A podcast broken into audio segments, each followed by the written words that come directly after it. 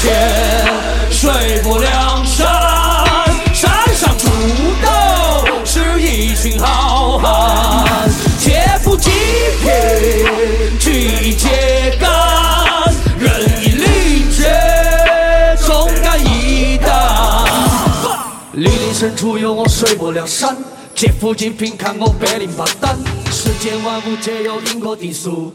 哎，各位亲爱的听众朋友们，大家好，欢迎大家收听新的一期闲篇儿啊！咱们今天又是咱们的拳头产品啊，这个闲谈水浒。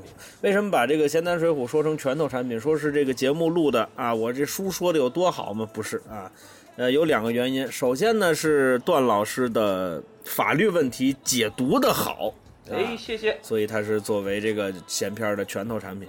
还有一个重要的就是，现在闲片能称之为系列节目的只有这一个了，剩下的全是对，没有没有竞品，就在这个世界上没有竞品，所以说它是我们唯一的拳头产品，是吧然后？我们还啊持之以恒。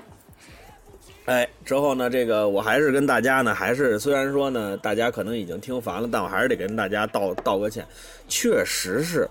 这个自打上班之后啊，刚才录节目之前，我还跟段老师说，真是为人莫当差，当差不自由，这是真的，啊哎，就是你想，你你你想的都挺好，就是我这周把这都，哎，你刚一想到这儿，就突然冒一岔头，把你的这个精力就都岔乎过去了。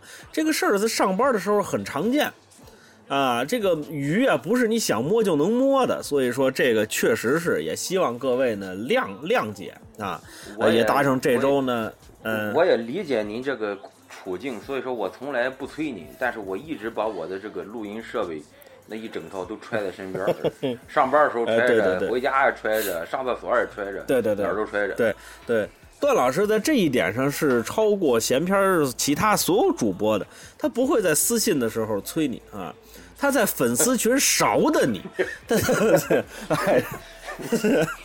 对他这个这个确实是之前没有主播这么做过啊。嗯嗯，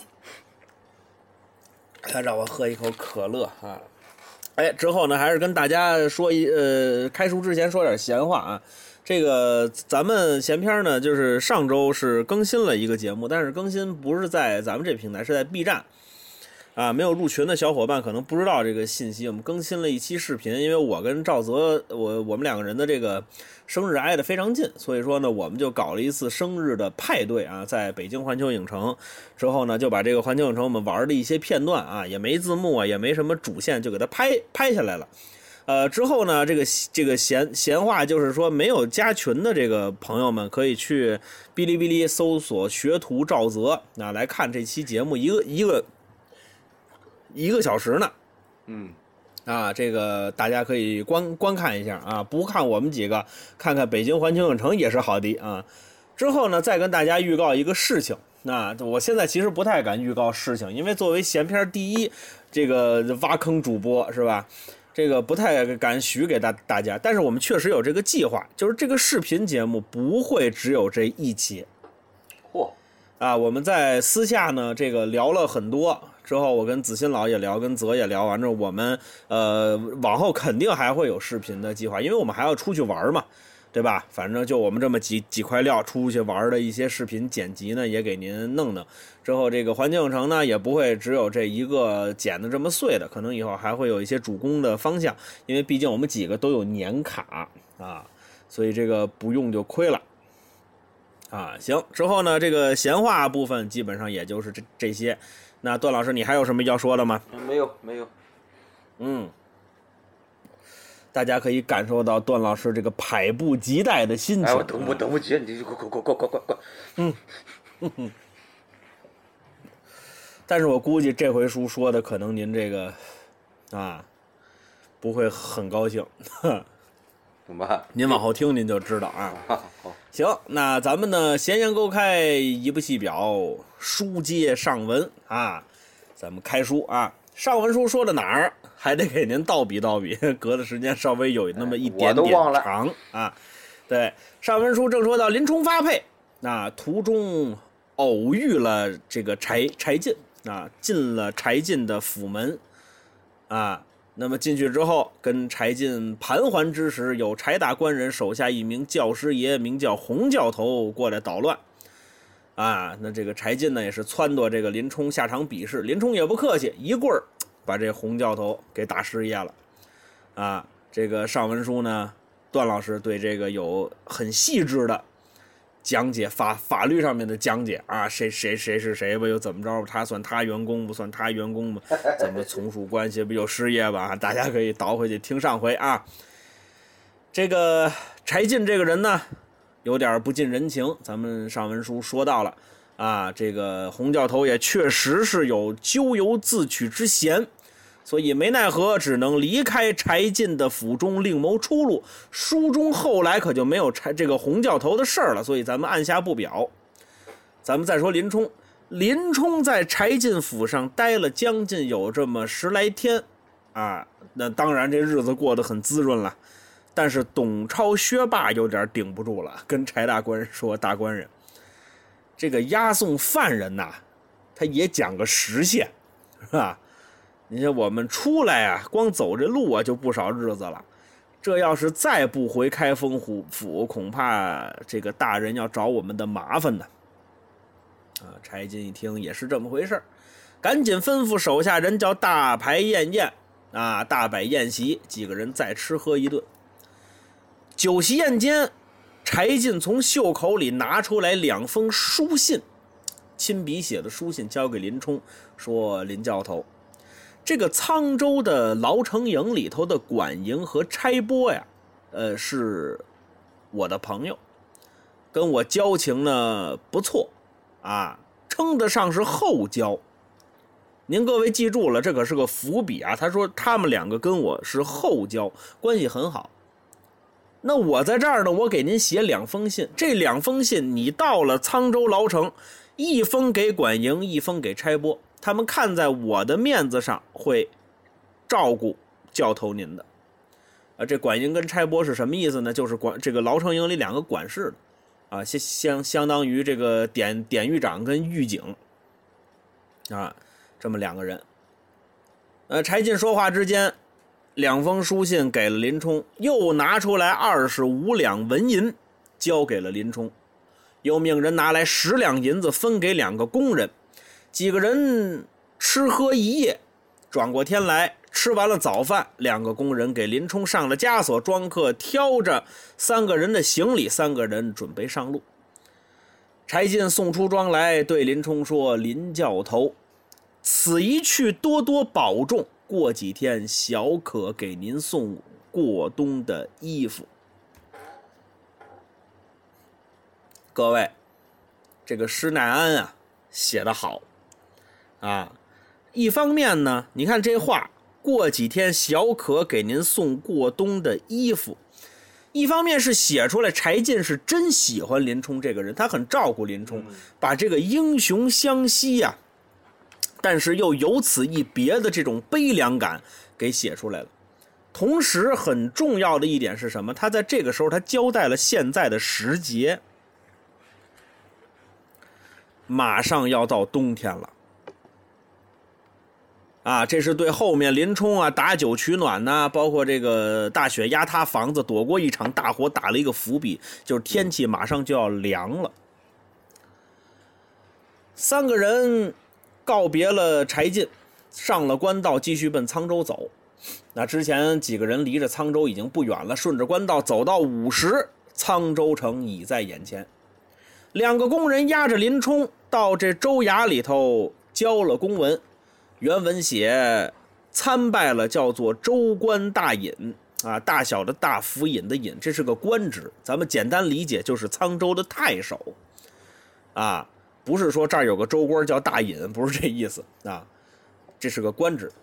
两个人领了回文，啊，你去得把这文书交来，你拿回来你得有凭凭证啊，这人送到没有啊？哎，盖着这个沧州的大印，这是回文，啊，拿了回文辞别了大尹，就转回东京。那么这两个工人的结局是什么？啊，是不是到了东京，回到东京就被高太尉给弄死了呢？跟您说没有。这两个人后头还有事还得出来，啊，这两个人最后什么结局？您往后后头听，等玉麒麟、卢俊义出来，这两个人的结局就快了，啊，很快就能说说到，您别着急哦，啊。这两个人还有还有事儿啊！我哎，还有事。儿啊，哦，我一直以为就这个就结束了呢。嗯，电视剧里我影朝着记着好像是他们俩回东京就被高俅给弄弄死了，但实际上不是。哦，这两个人在小说里还有事儿，您别着急。到玉麒麟、卢啊俊义，那那得有有有时候了。哎，没事，很快就能说到啊。这个，咱们只说林冲，沧州牢城这回把林冲就算是接管了，把林冲收押，给他安排在了单身牢房里面。原文写听候点视，啊，就等着这个管营啊过来见他。林冲在监狱里头待着，虽说是个单间啊，但是您可听明白了，应该是边上就四面漏风那种，在旁边收押的罪犯互相都看得见。这几个跟这儿啊待着时间比较长的犯人，一看哟，有新人来了，啊，林林林冲进来了吗？新人来了。其中有一个胆儿大的过来跟林冲说：“我说，哎哎哎，新来的，哎呦，你说说，你说说。”你怎么关这儿来了？哎，你可不知道啊，这儿的管营跟差拨呀，敲骨吸髓呢，非常的害人呐！啊，他们就知道讹人的钱财。你要是能给他钱好，那对你是照顾有加呀。要是不给钱，呵，当时就给你扔土牢里头，那叫求生不得，求死不能啊！不光这个。进咱们这牢城营要打一百杀威棒啊！哎呀，杀威棒啊！杀杀你的威风！你要是没钱，这一百棍那打的是作作实实的。但是你呢，要是给点银子呢，那就不用打这一百杀威棒了。啊，你就说，你这给了钱了吗？你说你有病，挨不起这一百棍只限记下。说是记下，什么时候还呀、哎，有有钱倒还好，不用打这一百棍你跟这儿要没钱，你受了罪了，兄弟。好，林冲一听吓坏了，赶紧问：“哎呦，感谢各位，这个，呃，咱们这哎怎么说？各位就是，哎呀，我怎么称呼您呢？就各位前辈吧，就就就是啊，你给我指条明路啊。”花多少钱能免这一百杀威棒啊？什么价格呀？这几个人一听说，哎，你要说管用啊，管营你得给五两银子，这拆拨也得五两，你把钱一给，估计就没事了。咱们这地方啊，我这个稍微批讲一点啊，这个为什么新来的这个犯人，这几个人过来跟他介绍。是为什么？我有一个小想法，我其实想的不是很成熟，所以我没有落在我的文本上。但是我说到这儿，我还是想说，就这几个人为什么要跟林冲说这个？我有一个很邪恶的想法，我觉得这可能跟《肖申肖申克的救赎》或者其他的监狱的那个片儿一样，他们想看林冲哭。就是这几个人闲极生事，新来的犯人吓唬他，啊，我觉得是有这个可能性的。但是呢，我为什么没有落人？调戏新人啊，对，但是我为什么没没往这儿就没落在文本上呢？我觉得，呃，这几个人可能也是好心，因为他们也没骗林冲，啊，他们也没骗林林冲。管营跟差拨确实是这样的人，啊，这人说你花十两银子。管营五两，差拨五两，只要给了就没事了。哎呦，林冲一听，那行，那我花得起呀、啊，对吧？那临行前给不少钱呢啊！林冲这意思起来，我要道谢，要深施一礼。突然一下，这差拨就进来了。那进得门来，真叫凶神恶煞。进门就问哪一个是新来的配军？啊，多威风！林冲一看有人问，赶紧起身说：“小人便是。”林冲说完，在这儿叫垂手施礼。差拨瞧着他，可不说话。差拨跟这儿看着林冲，那位说看什么呢？他跟这儿等呢，他等林冲给他拿银子呢。等了也就一分来钟，见林冲还不掏银子，差拨当时就急了，劈头盖脸就是一顿骂呀！呵，好啊，你个贼配军，见我的面为何不跪呀？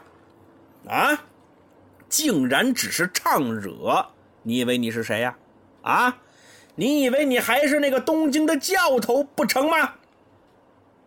见了我还敢这么大大咧咧的，我看你是满脸的恶纹，啊，这个恶纹呐，这个原文写恶纹是饥饿的饿，文化的文，这个文是个通假字，咱们现在写写作文饰的文，啊，花纹的纹，这个恶纹的意思就是嘴边的一条线，一条皱纹。古人说恶纹入口，人之将死。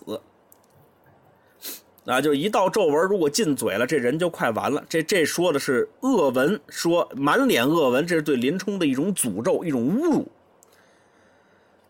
你这满脸的恶文，我告诉你，你趁早把你那个教头的身份给我忘了。你呀，你在这儿这辈子你翻不过身来了，你个贼配军！你这回这把贱骨头落我手里头，我叫你粉身碎骨。一会儿我就好好的整治整治你，我倒叫你看看我的手段。哎呀，差拨劈头盖脸这一顿骂，这林冲哪敢回嘴呀？就跟这儿站着，就这么听着。边上那些囚犯一看，好，差拨骂人了，哪敢跟这儿待着？呼啦一下全散了。林冲跟这儿等着，他等什么？他等着差拨骂骂完了。差拨跟这儿骂，没敢搭搭腔。但是等着差拨骂完了，林冲这回从兜里头掏出来五两银子，笑着，哎，陪着笑脸就递到差拨面前了，说：“差拨哥哥。”您可别嫌寒碜，买饭不饱，买酒不醉，小小的薄礼不成敬意，您可别嫌弃。五两银子递过去了，差拨瞧着这五两银子，捏斜着眼睛，撇着这钱，说：“你这钱是给我的，还是给管营的，还是我们两个人的？都在这儿了。”林冲赶紧赔笑脸，哎呦，呃，只是给差拨哥哥的，啊，另外还有十两，襄樊哥哥带给管营。差拨一听这话，把这银子往自个儿手里头一攥，当时这脸上多云转晴了，马上是开怀大笑，对林冲说：“哈哈哈！”林教头，哎呀，我早就听说您的威名啊，哈哈，那真是个好男儿啊，啊，想必是受了那高太尉他的迫害了吧？哎呀，现在呀是在咱们老城营里头，可能得受点苦，但是没关系呀，啊，你这咱们早晚有出头之日，对不对？以后您是必然发迹呀。像您这样的人物，那绝不是等闲之辈呀！哎呀，您您听听，这个最近呐，这个《水浒》拖您拖了好几期了，所以原则上与剧情无关的啊，只是一些文学上的描写呢，我不费口舌，目的是为了不浪费时间。但是这个地方我很推荐您看看原文，这地方呢，真叫人嘴两张皮，反正都使得。嗯。差拨前面说贼配军，后面说林教头，前面说大大咧咧，后面说端是个好男子。你看看他前后是能对照起来的。啊，各位要感兴趣，可以回去翻翻原文。林冲听完差拨这句话，笑道：“哎，哪儿的话呀，差拨哥哥，全靠哥哥您的照顾。”差拨说：“你只管放心，有我，哎，有我在，没事儿，啊，全在我这儿了。”甭管了，林冲啊，这回打自个儿胸口里头，拿出另外一样东西，您肯定还记得柴大官人给他写的那封亲笔信，双手递到差拨手中说：“柴进柴大官人给您和管营大人写了两封信，这封是您的，这封是管营大人的，相烦差拨哥哥给我带过去。”差拨一听，一拍大腿：“哎呦，兄弟兄弟，你这是干什么呀？你这，你早拿出来呀！”啊，有柴大官人的这封书信，那还说什么呀？这封信不说别的，能值一锭金子。各位，您要乍一听这话，您可能觉得柴进是一个受到管营和差拨尊敬的人。柴大官人，对吧？那那人就别说了，那是这柴大官人的人就是我们的人，这都是朋友，对吧？嗯，哎，段老师，您您听拆播这话是这意思不是？好像不是。哎，实际上不是，《水浒传》这本小说啊，我给大家介绍一下啊，从古至今有很多人给他写过批。那这个其中呢，有一位叫做李治，这这个段老师您知道吗？呃，这是明末清初的一个哎文学家吧，应该是。哎，对，啊，一个明代的一个官员啊，也是个文思阁，那很很很了不起。啊，谈不上革命家啊，那他倒也没闹什么革命。这个李治给《水浒传》《西游记》这些名著他都写过批，但是因为我没有总结的原因呢，李治的名气仿佛是没有金圣叹大，尤尤其是在《水浒》上，啊。虽然他的名气不如金圣叹大，但是这并不代表李治的文笔不犀利。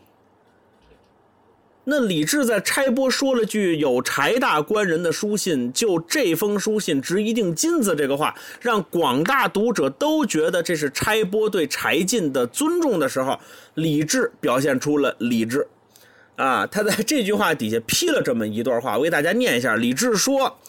只因柴进是舍钱的大财主，故一封书值得一锭金子，不然还是五两十两银子，当得百十个来这个柴进。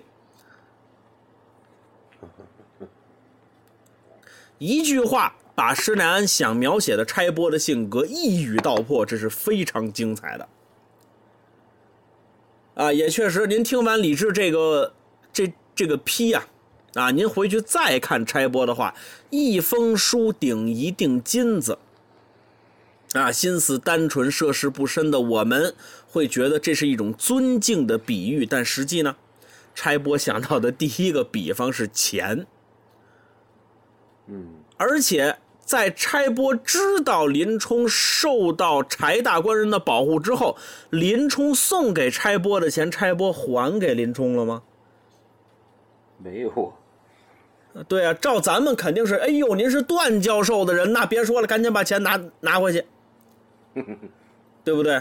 但是差拨呢，差拨没有，哎呦，柴大官人的钱，好好好好好，他他把这钱揣兜里头了，啊，所以拆拨的眼里根本就没有什么林冲是柴大官人的人的这种概念，他眼里只有钱。这样的描写目的是什么？目的是为火烧草料场去做铺垫。一个满眼是钱的拆拨，啊，他看人呢，这拆拨看人，每个人脑袋上都写俩字儿“拍卖”。谁给的价格高，谁出的价钱大，我就听谁的。他压根儿就不尊敬柴进，他只尊敬钱。哎呀，一个小小的对话，把差波的心里描写的很丰满。一个掉在钱窟窿眼儿里的这么一个形象跃然纸上，这不得不说施耐庵是高手啊！这个理智的眼毒啊，啊，那么都已经描写成这样了，差拨的形象立住了吗？那我们肯定是觉得够了啊！我觉得我已经看见差拨这个人了啊，一个爱财的人，一个为了钱可以出卖良知的人。但是施耐庵觉得还不够，他还不够爱钱，所以后头还有一段描写，马上就能说到。您别着急啊，这回真是马上能说到啊。这个 林冲给了钱，那又给了金主爸爸的一封信。那差拨肯定向着林冲啊。差拨说：“林教头，您可记住了，过一会儿管营过来点你，点是嘛？得看见你啊，点名嘛，把你叫过去是要打一百杀威棒。那这个时候你就说你一路患病，现在这个病还未痊愈，哎，我在边上给你垫着，给你指挥着，你这一百杀威棒就能给你免喽。哎，咱们这哥俩对不对？咱们哥俩这还说什么呀？啊，对不对？这你都懂，你也是这里头人，这叫什么？这叫形式主义，走个过场啊，得让人啊都瞧见咱们没有营私舞弊，明白了吗？那林冲说什么呀？深鞠一躬，多谢差拨哥哥指点。差拨说完，拿着书信和银子就走了。林冲看着差拨的背影，长叹一声，说：“哎，常言道，有钱能通鬼神呐，这话不假。”朋友们，咱们刚才说施耐庵描写拆播爱财还不够。那怎么能在拆播第一次出场的时候就把拆播爱财这个事儿给写绝了呢？就在这儿写的原文写，原来拆播落了五两银子，只将五两银子并书来见管营。各位。刚才林冲说给管营十两，过了差拨的手，自己直接扣下来五两。对于你的领导，而且咱们当当然咱们后头说这话有点不正确啊。你差拨能够在这儿敲诈勒索犯人，你靠的就是这个领导的授意。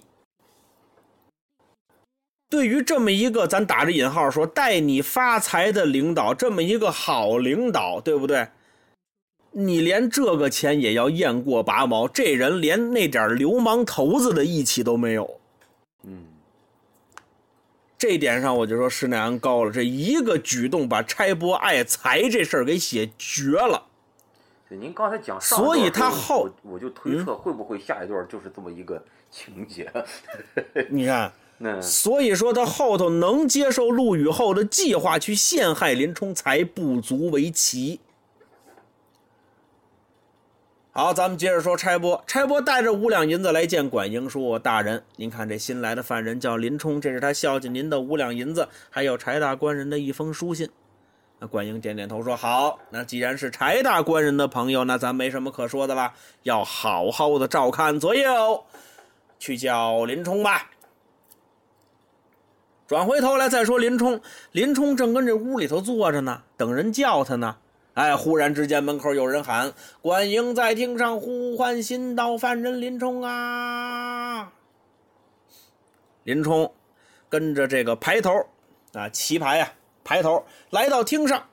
管营大人正襟危坐，说：“林冲，你是新到的犯人，你要知晓，太祖武德皇帝留下旧制，新到配军需吃一百杀威棒左右，与我打。”林冲一抱拳说：“哎呀，大人，小人一路之上风餐露宿，偶感风寒至今，尚未痊愈呀，望把这一百杀威棒暂且记下，日后再打。”抬头一回头，大人，这人说自己有病，希望日后再打。大人看了看，说：“嗯，果然有病，暂且记下，等痊愈后再打。”差拨过来说：“现在天王堂缺少看守一名，林冲，你就看天王堂吧。”厅上办好了手续，差拨带着林冲在牢房收拾东西，就到了天王堂。这会儿就有同志问了：“您这书也太快了，是吧？”您这是您这说的太敷衍了。那段我觉得您随时都有可能会唱出来。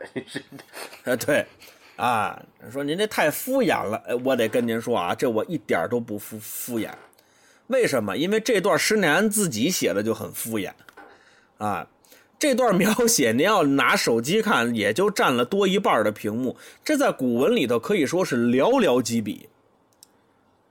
把这么长的一段故事寥寥几笔就写完了，但这种寥寥几笔的行文的这种方法很好，这个很能体现一个现象，就是形式主义。嗯，林冲到牢城营就知道行贿可以免去一百杀威棒，那么给钱能免去一百杀威棒这个事儿，在牢城营，在沧州就是一个公开的秘密，所以在厅上这个打杀威棒这折戏，它就是个过场。管营知道怎么回事，差拨知道怎么回事，林冲知道怎么回事，排头知道怎么回事，包括读者在场的人，所有人都知道怎么回事。那大家都知道怎么回事，这场戏咱不演行不行？不行。这就是大家都经历过的一种熟悉的场景，描写的时候。并不是您各位写小说，您就记看施耐庵这文笔，有的时候不是描写的越细越好，反而这种寥寥数笔创造出来的留白，它更有味道。这个丁老师，您这经过了几个星期的工作上面的煎熬，然后录《水浒》讲这么一段，就给人感觉在捎带你的工作环境的意思。嗨。呃，他这个对，好，这跟这个没有关系啊。这个对，就是大家可以想，因为大大家都知道这个话，咱不说明了。大堂上的人相互配合，每个人都觉得这个事儿无聊至极，但是大家都又表现的不撒汤不落水，精神饱满，每一个细节都很到位。还是那话，施耐庵高了啊，嗯。这个地方写的这种感觉非常好。这个差拨把林冲带到了天王堂，跟林冲说：“林教头，那你看这个，我可向着你啊，看守天王堂，这是咱们这儿最省力气的活了。这活每天干嘛呢？就两件事：早晨上一炷香，晚上上一炷香，啊，给天王老爷上上。之后呢，院子里要有个杂草啊、落叶呀，你维护维护、清理清理就行了。”多轻省啊，对不对？你看那别的囚犯有这个待遇吗？啊，哼，那真是从早干到晚，要是啊稍微有点差错，我还没好脸色啊！而且还告诉你，能从早忙到晚的都是他们的福气。那最受罪的是在土牢里头，那真叫求生不得，求死不能啊！咱们读完拆播的这段话呀，咱们可以说发现了拆播的一个优点，啊，就是给钱他真办事儿啊，这个真真真真是，啊，童叟无欺，货真价实，那这点也不错，哎，他有的那人他给钱他还不办事儿呢，对吧？但拆播不是，啊，人家说他尊敬钱嘛，你给我钱，这事儿我肯定给你办好了。林冲深鞠一躬，说：“多谢差拨哥哥。”啊，说着话，又从兜里拿出来两三两银子，说：“哥哥，林冲还有一事相烦，麻烦您把我这项上的枷锁给摘了吧。”各位，您看看，林冲成长了，他知道先掏钱再说事儿了。啊，差拨伸手接过银子，说：“这有何难呢？”转身去禀报管营，又有钱，又有柴大官人的信。啊，这有什么呢？摘，一伸手，枷锁摘下来了。林冲从此就在这天王堂住下来了，在这儿服役。每天就是扫扫院子，上上香。原文写不觉光阴已过四五十日，啊，一个一个多月，将近两个月。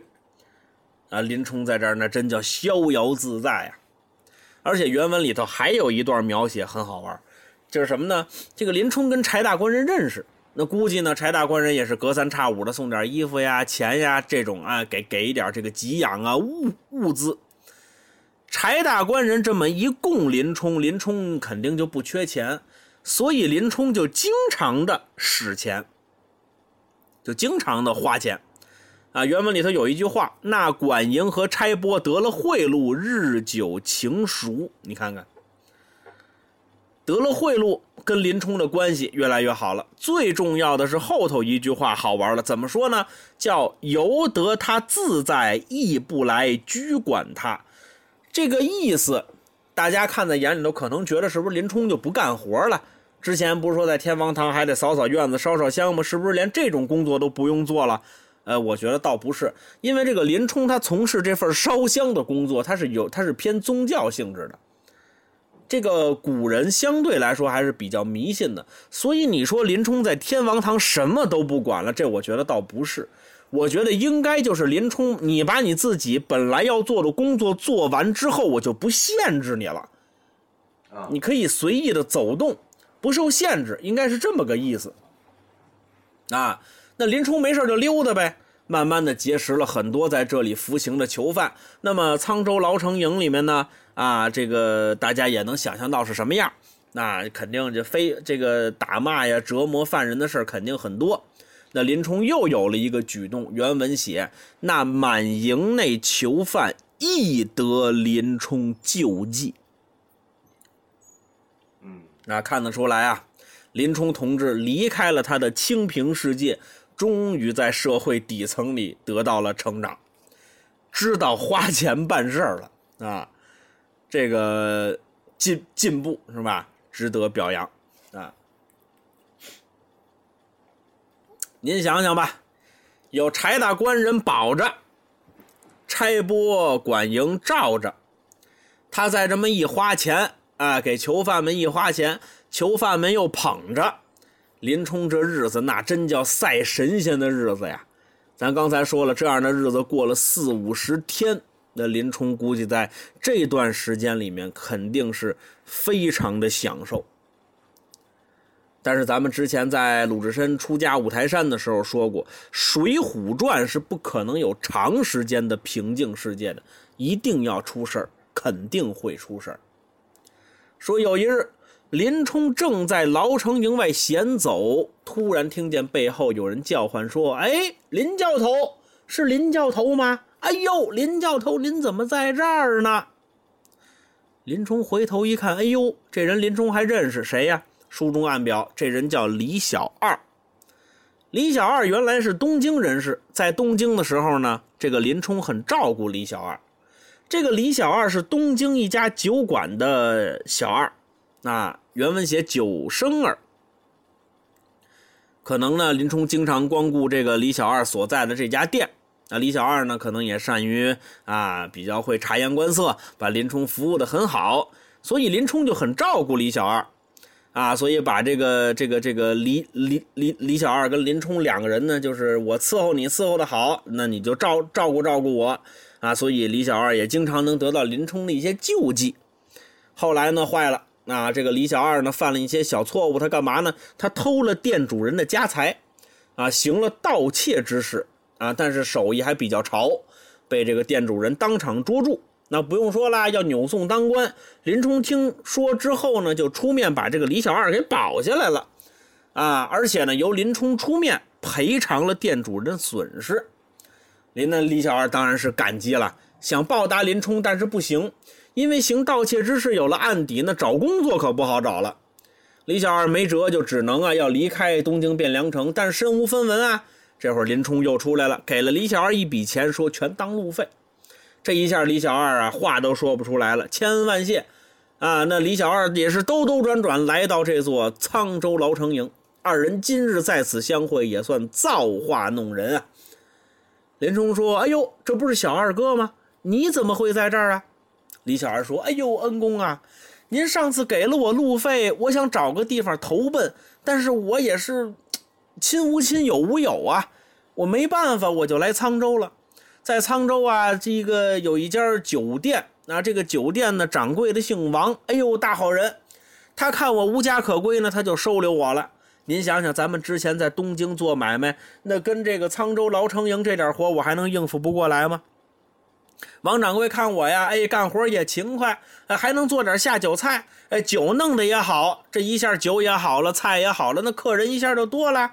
王掌柜有个闺女。啊，这个王王掌柜的瞧我挺踏实，呃，就我就跟他这个女儿啊，我们就结婚了，我算个上门女婿吧。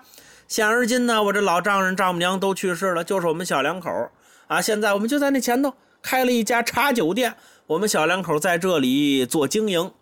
啊，呃，这不是这边有这个啊，这这这个狱警啊，上我这儿有赊的这个茶酒账，我来收账。啊！哎呦，真没想到在这儿碰着您了。哎，但不知恩公您为何来此啊？林冲一摇头说：“哎呦，小二哥，你还不知道吧？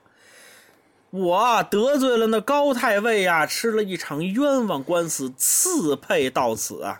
我现在在那边管天王堂，以后什么样我还不知道呢。哎呦，没想到，没想到，我还能在这碰着你。”李小二听完这话之后，那行了，恩公，咱别说了，您您跟我来，上我那酒馆坐坐会儿。李小二领着林冲到了自己的酒馆，进门就喊：“家里的，赶紧的出来拜见恩公。”李小二的妻子出来拜见林冲，大家坐这就聊。哎，李小二高兴啊，说：“哎呦，真没想到啊，我们这个夫妻两口子在这儿也是举目无亲，但是没想到能碰见恩公您呢。”林冲赶紧摆手说：“哎，小二哥，这话严重了，我是个囚犯呢，啊，我怕我老跟你这常来常往的，怕玷污你们两口子。”李小二说：“哎，恩公，这叫什么话呀？谁不知道您林冲林教头的威名啊？咱们不说别的了，您说我们真说帮您帮您翻身，把这案子打翻了，没这能力。但是以后啊，您只要有这个衣服需要浆洗缝补，您拿过来，我们包了。”李小二跟家里的说：“赶紧的，弄弄点酒，弄弄弄点肉，晚上给送到天王堂。”好，转过天来，店主人又请林冲，林冲到这店里头聊天，晚上又给送了点汤水，让林冲吃喝。哎呀，林冲看这两个人对自己真好，很恭敬，很孝顺。齐了，林冲从口袋里拿出银子，哎，给这两个人做本钱。哎呀，林冲这日子过得呀，那真叫舒心呐，工作也不累啊，朋友也多，还碰到了人生四大喜事之一。叫久旱逢甘霖，他乡遇故知，多好啊！是，就这会儿，原文写“忽一日”，看文字啊，得跟着作者这个文字有起伏。这“忽一日”一出来，这心里忽悠一下。说有一日，李小二正在这儿准备。这个餐食饭菜，见有一人进来了，进这他进他这酒馆了。谁？明口说啊，咱们咱不故弄玄虚。进来这人就是陆谦、陆虞后和富安。您知道这两个人了啊？现在您知道进门的是这个陆谦和富安。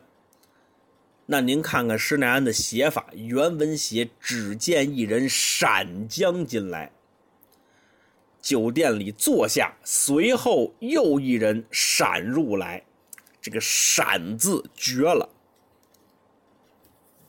把这个蹑足潜踪、鬼头鬼脑的这个形象跃然纸上，啊，探头探脑，歘就就进来了。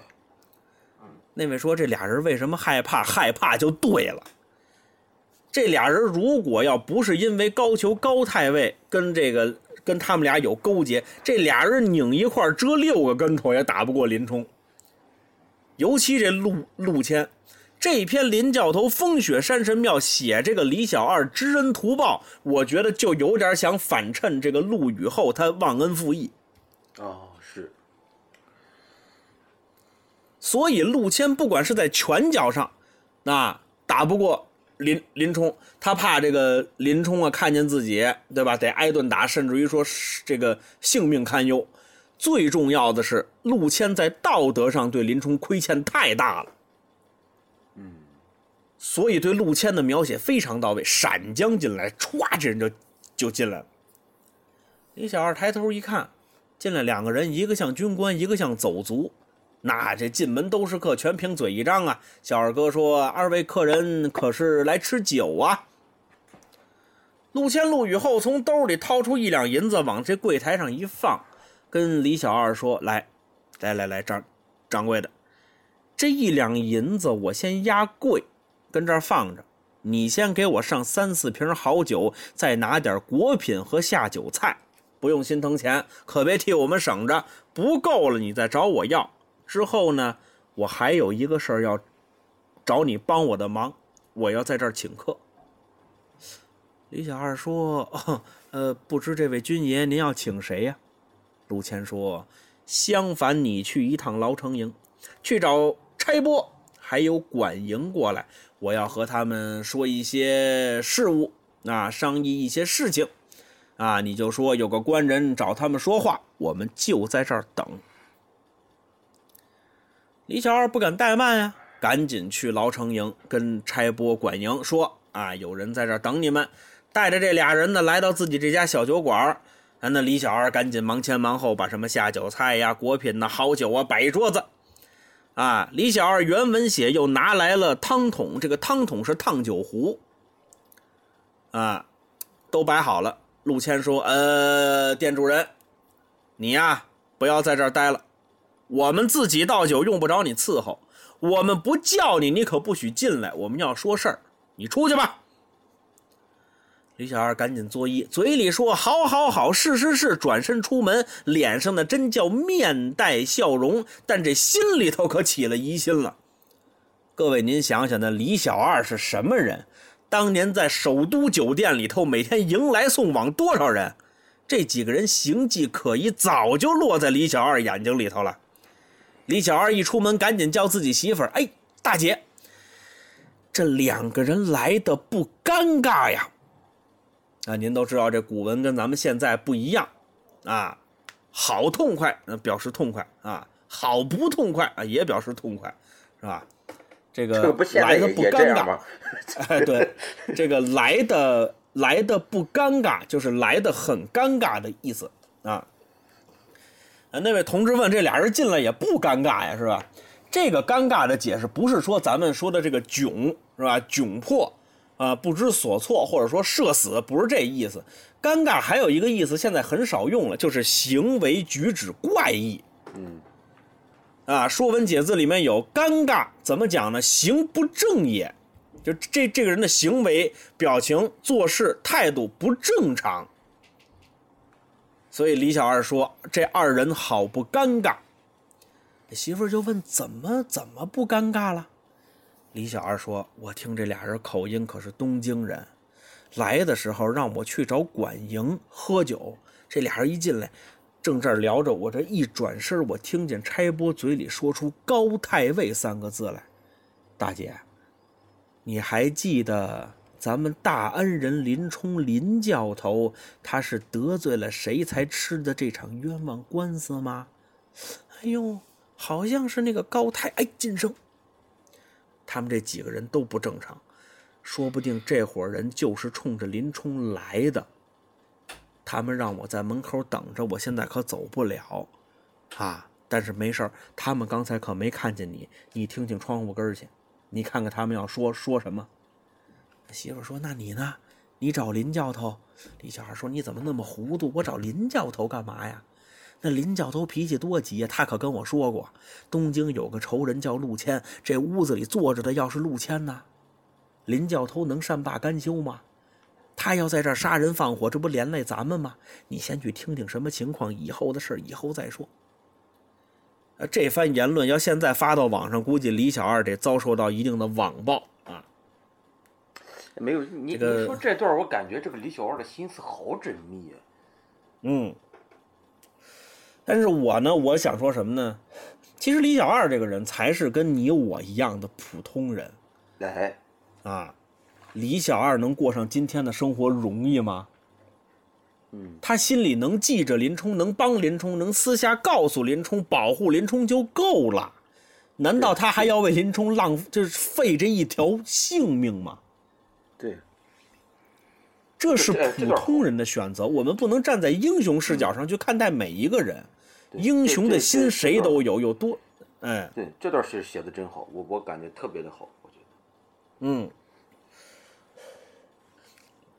英雄的心每个人都有，有多少人有英雄的能力呀？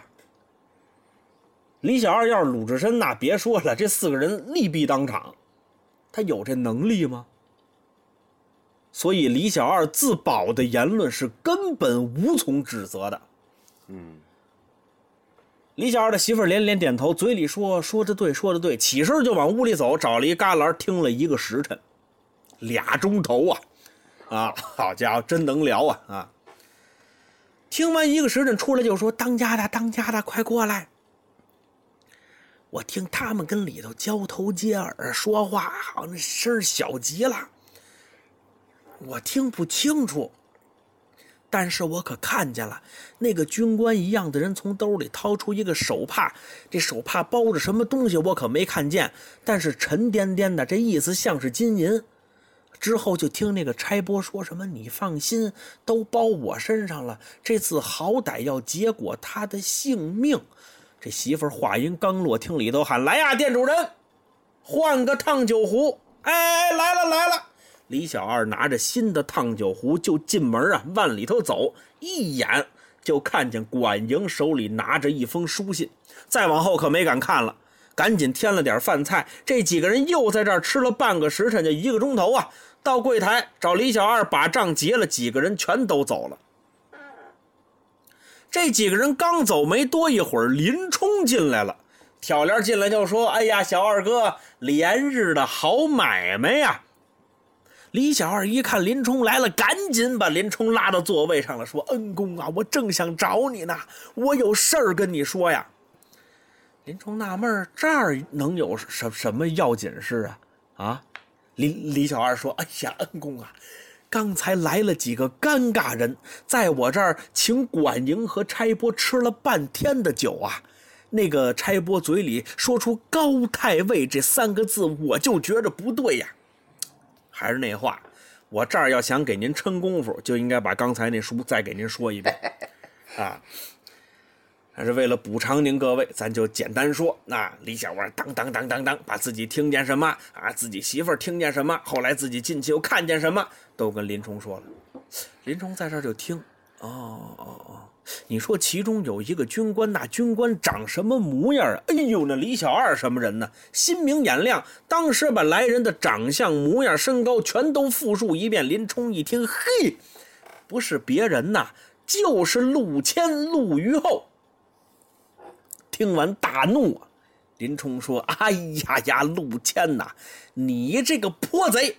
你敢到这里来害我？我要是碰见他，我必叫他碎尸万段。李小二赶紧就劝：“哎呦，林教头啊，您可小心呐！常言说得好，吃饭防噎，这走路防跌呀！啊，防摔倒啊，不是说防什么碰见爸爸不？哎，不不不是碰见爸爸的意思啊！吃饭防噎，走路防跌呀！哎呀，这林冲哪听得进去呀？”转身出了李小二的店门，出门就买了一把尖刀带在身上，在这沧州城里头前前后后这通转悠，转悠什么？找陆谦。咱们简短截说，找了三天没找着人，牢城营里头也没什么变故。林冲过来跟李小二知会一声，这意思我最近没碰见什么事儿啊。他这言外之意有点说你是不是听错了？李李小二也说那恩人没事那是最好啊。反正您平常多加小心。林冲又提心吊胆，过了这么三五天，确实什么事儿都没有。哎，慢慢的，林冲也放心了。啊，这这就没事了。到了第六天，突然之间，管营要见林冲，说：“林教头，哈哈哈，呃，你来这儿时间可不短了，但是呢，一直没有时间提拔你。”那毕竟你是柴大官人的朋友嘛，哈哈。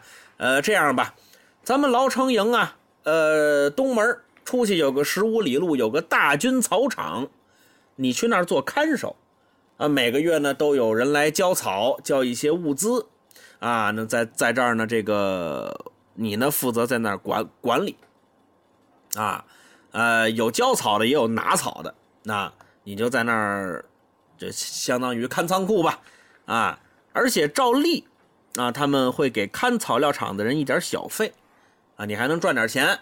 之前呢是一个老军在看守，现在我提拔你去看草料场，老军来守天王堂，这样呢你还能挣挣点钱。行了，你去跟差拨还有老军交割吧。林冲深施一礼，说：“小人便去。”说完就走了。从管营这儿出来，林冲直接找李小二去。把这事儿跟李小二一说，李小二很纳闷啊，说：“恩人呐，照你说，这个差事跟看守天王堂一样清闲呐，而且还能挣钱，那是好差事啊。啊，据我听说，差拨这个人的性格，你要不给他钱，这样的好差事可轮不上你啊。这是为什么呀？林冲说：“对呀，我也纳闷啊。你说他要取我性命，但是没有啊。我看这意思，怎么还对我越来越好呢？”啊，那那位说这个草料场跟天王堂一样清闲，那怎么草料场会比天王堂好呢？哎，那您就得想起一句话了。哎，不，呃，有一句话很重要，叫“三军未动，粮草先行”。嗯，这个骑兵作为古代战场唯一的机动化部队，草料是第一重要的战备物资。啊，相当于咱们今天看石油。这是一个，这是一个很重要的职务。虽然跟天王堂一样清闲，但是地位是完全不一样的。林冲在这犯犹豫，但是李小二说：“恩人呐，您听我说，咱们别起疑心了，只要没事就行啊。现现在不也没事吗？呃，但是咱们现在唯一不好的就是咱们俩人离得远了，但是也没事我腾功夫挪时间，我去看望恩人。”李小二说着话，又拿出了很多的酒肉请林冲吃。林冲吃饱喝足，回到天王堂，收拾自己的行囊包裹，带了尖刀和一杆花枪，随着这个差拨辞别了管营，跟差拨一起够奔草料场，到那儿要交割。各位。那么这个陆虞后到底定下了什么计策来害林冲？林冲又能否躲过这一劫呢？哎，您得听下回。下回书可是《水浒传》热闹回目，林教头风雪山神庙，这陆虞后要火烧草料场。谢谢。那跟上回拴的一样，这扣这扣跟上回拴的是一个扣。这个好。对。哎呀，没烧了。你看，这这就是，这个啊。哎，我我我刚才有个感觉，丁老师就说，您在讲的时候，我翻开原著看了看这一块儿，我觉得从这个故事节奏的设计上来讲，其实这边好像有一点点节奏不太好。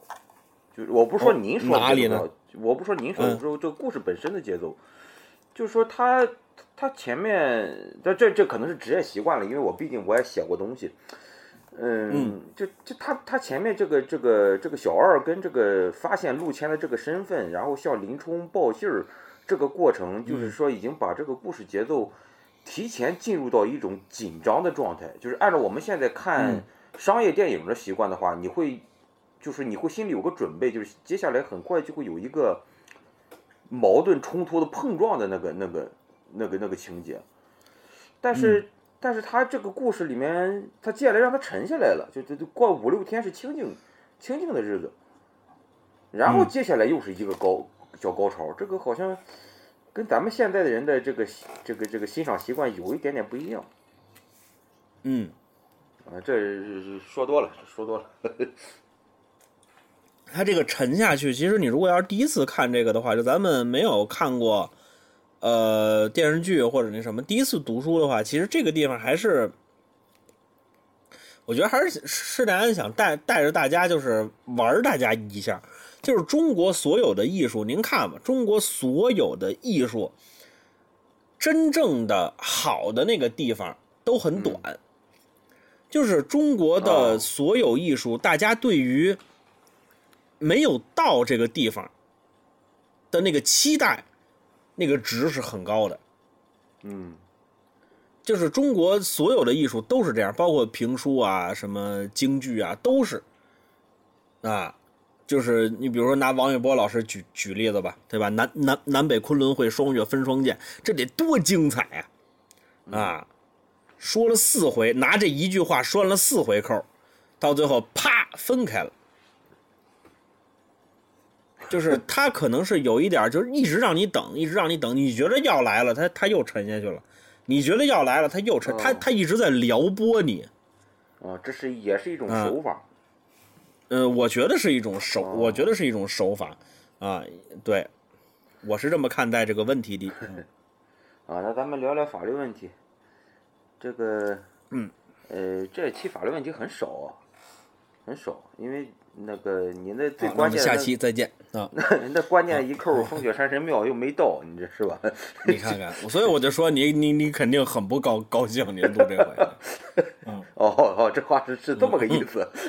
嗯，呃，我本来想把风雪山山神庙说了，但是时间上呃对，太确实要那确实说的有点太长长。了，嗯。对，这个呃，其实就是两个问题，呃，一个是前面的行贿的问题，因为我我记得我们得至少得一个月以前了，就是我们聊那个呃不止一个月，就是说那个那个林冲呃被发配的时候。就是他的岳、嗯他的岳父那个，我我记我记那个地方我就讲过这个行贿受贿的问题，然后嗯呃，当时其实群里面，我我记得那一期出来之后，我就说，我就当时那一期我说，这个林冲的岳父严格来说，这个行为其实也是行行贿行贿行为。然后那一期节目出来之后呢，咱们群里面朋友还还还稍微聊了聊这个行贿罪的认定的时候一些问题。我记得当时我在群里说，我说，因为他们问起一些问题来，我当时解答不了，解答不了，然后我就私底下去搜了搜一些一些这个这个案例啊、司法解释，还有一些论文。我我一搜，我说这个东西好像还挺复杂。我说那咱们下一期节目捎带着跟大家再解释解释吧。嗯结果可能是因为那一期完了之后，咱们又中间又断了几次没有更，呃，就没没有更水浒。然后等再录水浒的时候，我已经把这事儿忘了。你你看看，呃，所以说这个这今天咱们一并解答，就因为今天这一期节目又有行贿的问题了。嗯呃，所以所以这这是一个大头，这这个比较麻烦一些，所以我们先放下，我们先谈一个简单的，就是说，嗯。呃，今天这一期最后的那个细节，就是林冲当得知有人可能会对他不利的时候，他有一个行为，就是他去街上买了一把尖刀带在身上，然后、呃，而且他带在身上这个过程呢，听丁老师您刚才在故事里面的叙述。他绝对不是一个防卫性的目的，啊，对他他他他是想主动的找到陆谦，对并结果他的性命。对，因为林林冲在这这一段他的心境已经跟此前就不太一样了，他他林冲在在这个时候他的心境就有一点点愤怒了。当当他得知这个陆谦他们又又在出现，就他跟此前的一一一味忍让的态度是不太一样的，所以说这个问题就。呃，就现实当中，如果发生这样的情况，就说你当你非常明确的得知有人要取你的性命，然后呢，你准备了一把凶器，连续寻他四五日寻不到，那么得亏是寻不到，如果寻到了，你可能是主动行凶，你是故意杀人的一方。哦，那这个之前他对我的一些呃威胁也好，或者是什么也好，这不会这个影响量刑这个吗？这种情况属于什么呢？这种情况属于这个受害人有重大过错。哦，常见的情形，你比方说一个一对夫妻，丈夫天天家暴，嗯天天家暴，然后这然后妻子不堪忍受，然后蓄谋已久把把丈夫给杀死。我们有这样的案例，对不对？嗯，是吧嗯嗯，是吧？但他这个，他你你你注意哈，就妻子杀死丈夫的过程当中，并不是说丈夫的家暴行为正在实施。如果是丈夫的家暴当防，卫，哎，那那可能构成啊正当防卫，但是不是的，就是这个妻子就是隔隔三差五的被丈夫家暴，对，然后呢，这个妻子就他买就测，他买买毒药了，哎，对对对对，蓄谋已久啊。的，趁你睡着了或者怎么着，或者给你吃的东西嗯下毒了，啊，那这种情况下，这在定性上也是故意杀人。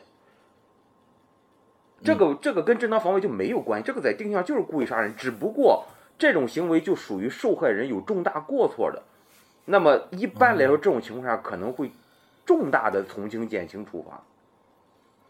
嗯嗯嗯现实当中，你像这种案件是吧？因为丈夫家暴，然后妻子把丈夫给杀了，可能那有可能判个，比方说七年八年，有有过我我记得看过这样的案例，就是说你像今天故事里面林冲的这种情形，就是我我寻他四五日没寻到，呃那得亏没寻到，是吧？寻如果是寻到了，那可能林冲就是故意杀人。那么这种故意杀人。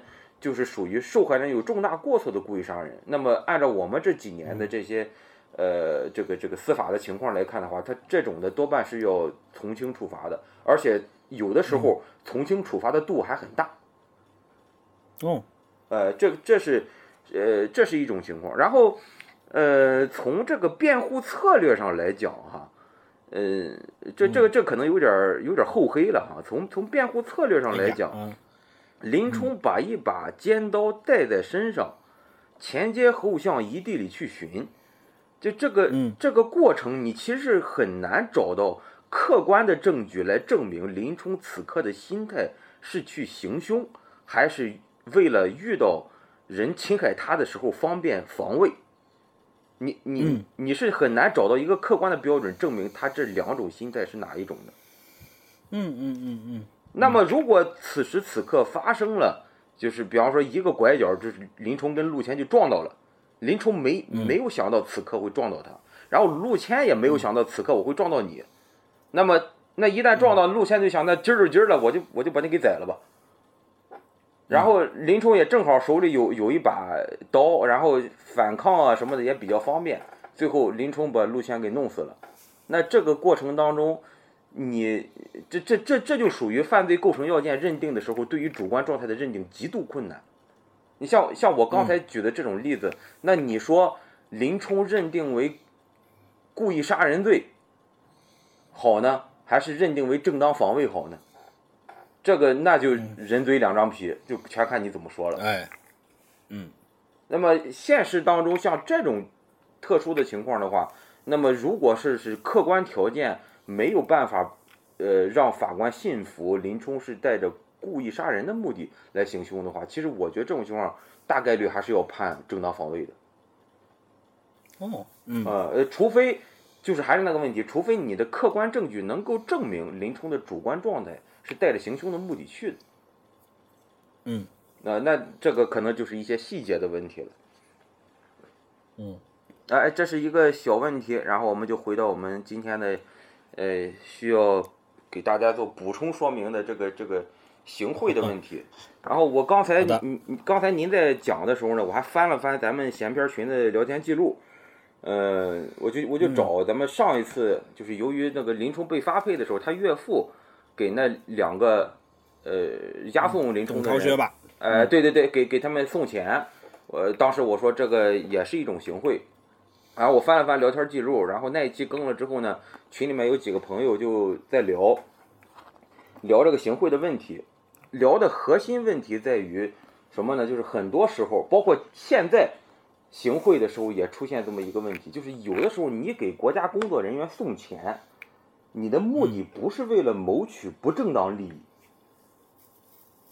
我们刑法的规定是为了谋取不正当利益向国家工作人员行贿，那是构成行贿罪。但是呢，很多时候你给国家工作人员送钱，你的目的不是所谓的不正当利益，可能是防御性质的，是吧？你像我觉得林林冲的岳父这个送钱的这个行为就是一种防御性质的。我给你送钱的目的是是什么呢？是你你路上不要对我的女婿有差别待遇就行，你就正常的对待他。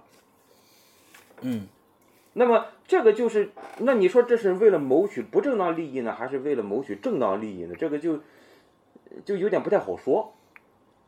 嗯然后当时群里就有有几个朋友问说，这个到底我们法律认定的谋取不正当利益的标准是什么？然后我刚才就就搜了搜相关的一些一些东西啊，然后我还特意翻出来这个这个这个知名的法刑法学教授张明凯教授著的这个刑法学的教材，然后嗯他对行贿罪的一些东西，我感觉他总结的那已经非常经典了，所以有些地方我就不转述了，我可以直接给大家念一念。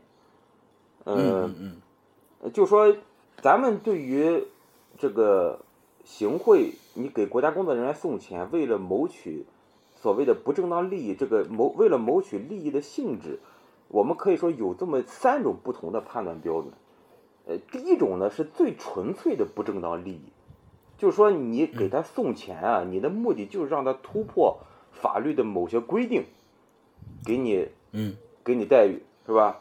对吧？比方说，假如说林林冲的岳父给林冲送钱，呃，不不不，林 林冲岳父给董超学霸送钱，呃嗯呃，送钱呢不知道就就图什么。嗯送了钱之后就就说你董少学霸，你到哪个没人的地方，你就把我女婿给放了，对吧？嗯，那这个把他女婿给放，这明显的超出法律的规定了，这个就是非常非常典型的没有任何分歧的不正当利益，这个肯定是行贿行贿罪，嗯这肯定是行贿罪。然后，但是呢，还有第二种，第二种呢，就说是、是什么呢？是是这个呃，你你行你行贿的时候的目的啊，是为了让呃，就说你你你即便不行贿，你的你的按照法定条件你也符合一个基本的待遇，但是你你行贿的时候让是为了让你能够在同等条件下享享受一些呃在裁量范围内的优待。这个张明凯教授的这书里面他举了一个例子哈，就说行贿人本身符合晋级晋升的条件，你比方每每每隔一段时间都有一些人他要要晋级嘛，要要要要晋升，要要这个这个呃为。然后呢，那每一个考察晋升的人当中，比方说，可可能这这个单位有五个人都可以晋升，这五个人都符合晋升条件。那么这个晋升条件，这就是法定条件，对不对？那那这五个人都符合晋升条件，我我给你送钱的目的就是说，在我们这五个都符合条件当中，你优先选择我。嗯，你优先选择我的，嗯嗯，你优先选择我的这个标准呢，是符合法定标准的，只不过是你在法定标准的前前提之外，还有一个法律赋予你的一个呃自我裁量的一个权利，你就在行使这个自我裁量权利的时候，优先照顾我，然后优先晋升我。那么这个按照这个张明凯教授的这个教材里面的说法呢，这种呢就是属于也是属于不正当利益。嗯就说就说你尽管表面上符合了一般条件，但是呢，还是让自己得到了优于他人的待遇，通过行贿的过程。那么这种就属于呃，他呃书当中有句话嘛，就谋取任何性质、任何形式的不正当利益，都属于谋取不正当利益。这个也是，并不是说你符合法定条件了，你就属于正当利益了，这个不存在。嗯呃，这是第二种。那第三种呢，就是我讲的，呃，咱们从上一期开始，就是呃，就是上一次那个呃群里面朋友聊的，就是说，如果一些利益在客观上属于正当利益，那么你嗯送钱的目的就是为了让他给一个正当利益，就是我觉得比较典型的就是林冲的岳父的那种那种情况。我跟你送钱的目的是让我让我的女婿得到正常的对待就可以。那么这种情况下，这个就不应当认定为行贿罪，哦或者说，呃，在张明凯教授的教材里面还谈到一种情况，就是说你明明是正当利益，但是受行贿的人误以为是不正当利益。那么他举了个例子，他说某企业原本应当获得国家的某项补贴，但是企业负责人他不知情，然后呢，他就以谋取不正当补贴的这种心理，向国家机关负责人，呃，进行了行贿，给了他五万块钱现金。嗯啊，那么这个行为就是说，这个这个送钱的人自己以为这是不正当利益，但实际上是正当利益。那么这种情况也不构成行贿罪。哦呃，所以说就是说，那讲到这儿的话，咱们就得把咱们上一次谈的这个行贿罪的问题，在这儿给大家更新一下。就说我上一次我说的，我说林冲的岳父也是行贿行为，这个不严谨，嗯，这个不严谨哎。呀，你看啊，哎，这个还快快快快快起来，快快快 啊，快啊，嗯然后，然后我们我们这聊完了这个这个问题哈，就因为因为咱们一般谈法律问题的话，就是就是看看法律规定，然后查查一些基本的基本的案例。就说就是为什么这个问题会聊到呢？就是群里有朋友问起来，才提醒了我，有没有可能这个东西还会有一些细节方面的一些一些东西。然后我一查材料，我才发现，好哦，还还真的是有点东西的。这个，嗯那咱们回到今天的这个聊的这个节目里面，就是说林冲的给，就他来了之后，他送钱的这个过程，这个是否属于行贿罪？嗯那么这就牵扯到一个问题，就是说，呃，每个人来了之后，新入配军须吃一百杀威棒，这是咱们嗯故事里面出来的原话，是吧？那个人说你是新到犯人，太祖武德皇帝留下旧制，新入配军需吃一百杀威棒。那么，林冲是否构成行贿罪的那个、那个、那个区分标准，就在于这句话到底是真的还是假的。啊，如果是真的，那么这就是法律规定的一部分。你通过行贿的形式想要绕开这个待遇，你就是行贿罪，你就是法律上面的谋取不正当利益。嗯，但是这个这个虚吃一百杀威棒，很有可能是是这些人呢，为了寻租创租自己创造的一个由头。嗯这个不见得是我们法律有规定，或者说真的有这么一个旧制。这个这个旧制一般这就属于约定俗成的，就叫习惯法或者叫惯例，这个是跟法律相类似的。那么，那么，但是这个这个，我个人觉得哈，当然我们没法嗯。还原到这个故事原来到底是什么状态，但是我个人感觉，你犯人发配到这儿，你是要干活的，先吃一百杀威棒，这个在逻辑上有点不通。就是嗯。你打完这一百棒，那可能很多人就失去工作能力了。嗯。对，所以从这个角度上来讲，我我其实更倾倾向于认为这个规则是为了寻租捏造出来的。那么，那那如果是这样的话，林冲行贿的过程就不属于谋取不正当利益，他其实只不过是通过送钱来换取一个正当的待遇，不被恶意对待，那这就不构成行贿罪。那这个这个是不是这人叫什么来着？差拨跟这个管营是不是涉嫌勒勒索罪啊？这个呃，这个不是勒索啊，这个是这个还是比方说滥用职权啊、受贿啊之类的东西。哦，嗯，他他肯定是他肯定是与他这个职能有关的一些罪名，他肯定不是勒索，他肯定不是勒索，嗯因为因为他们的身份是国家国家工作人员。嗯嗯嗯嗯，嗯，好，今天就这些东西。啊，哎，好啊，这个看看看得出来啊，这个呃，段段段老师准备的六千字论文没有用上。那这个其其实其实我在这个说书之前，我就想啊，我就想跟您这个什么，我就想跟您知会一声，今儿到不了这个火烧草料场。但是这没没事个没事没事啊，这个这个今天这个一下子就谈到这个行贿这个事儿，让我把此前啊欠大家一个东西又补上了，这个很开心。这个啊，那那就好啊，这别让您憋这么长时间了啊，您这没说痛快那不行啊。这个总体来说呢，咱们这期还是一个铺垫，那真正火烧草料场还是在后头。呃，咱们再多说两句闲话吧。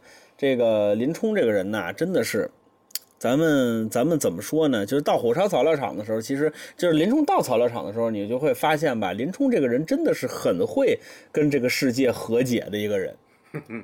啊，这个确实是。那这个你要说鲁智深是可敬的，林冲确实是有点可怜的，啊，他在这个后头的很多行为上，让我真的是很难再去指责这个人，有点太可怜了，啊，呃，但是呢也不影响啊，咱们这个书呢还得再往下说，那咱得看看，就是到底是什么样的事儿能逼得林冲最后能上了梁山，能造了反，啊，咱们得好好瞧瞧这个。那行，那咱们今天呢，这个就差不多了。